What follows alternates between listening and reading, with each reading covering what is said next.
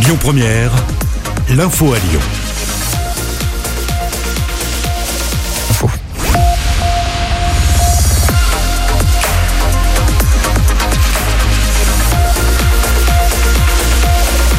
Dans l'actualité à Lyon et le Grand Lyon, le week-end du SIDAction tout d'abord, malgré le contexte sanitaire et une actualité saturée par la Covid.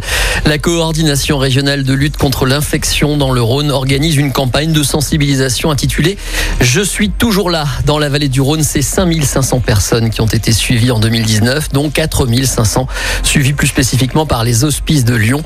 Pour Jean-Michel Livrosé, président de la Corévie Lyon-Vallée du Rhône, l'objectif de cette opération est de rappeler l'importance de se faire tester Actuellement, les esprits sont beaucoup occupés par euh, le Covid et euh, l'épidémie de VIH continue par contre euh, à être là. Ce qui est inquiétant, c'est la diminution des dépistages qui se font par rapport au VIH. On a, d'après les estimations qui sont pour l'instant pas définitives, 50% de dépistage en moins qu'en année normale depuis 2020. Donc l'idée, c'est de rappeler que le VIH est là et qu'il ne faut pas oublier de faire ces tests de dépistage et puis euh, de faire au moins un test une fois dans sa vie euh, par rapport au VIH. Voilà, pour participer à cette campagne et faire un don, rendez-vous sur sidaction.org.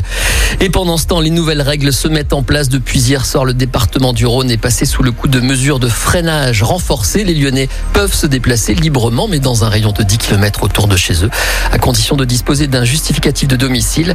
Les lieux hautement fréquentés comme les berges du Rhône resteront ouverts, mais les contrôles seront renforcés pour faire respecter la limite du rassemblement de moins de 6 personnes.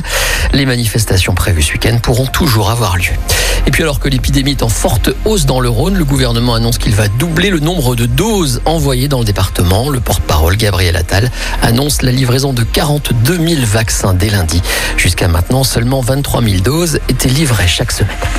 Un mot de justice, six hommes âgés de 23 à 29 ans ont été condamnés hier à Lyon pour un vaste trafic de tabac à des peines de six mois de prison avec sursis à trois ans d'emprisonnement, dont deux fermes. Le tribunal correctionnel de Lyon a suivi les réquisitions du parquet dans cette affaire.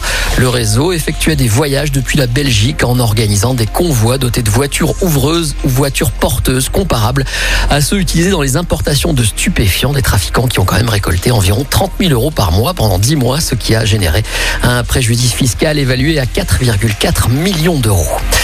De mobilisation à Lyon à l'occasion de la journée mondiale contre la pêche, l'association lyonnaise L214 organisera aujourd'hui un happening pour dénoncer le traitement réservé à 1000 milliards de poissons chaque année à travers le monde.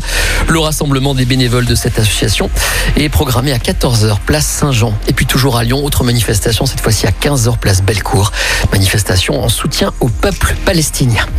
Un mot de sport, le loup rugby se lance dans la 20e journée du top 14. Les hommes de Pierre Mignoni reçoivent Toulon à 21h. Match capital dans la course au top 6. Les Lyonnais sont actuellement 7e en basket. L'Asvel recevra Chalon. Reims, ce sera demain à l'Astrobal à 17h. Voilà pour l'actualité à Lyon et dans le Rhône. Le reste de l'actualité en France et dans le monde, c'est tout de suite avec la rédaction. Bonjour. Écoutez votre radio Lyon Première en direct sur l'application Lyon Première, lyonpremière.fr et bien sûr à Lyon sur 90.2 FM et en DAB+. Lyon Première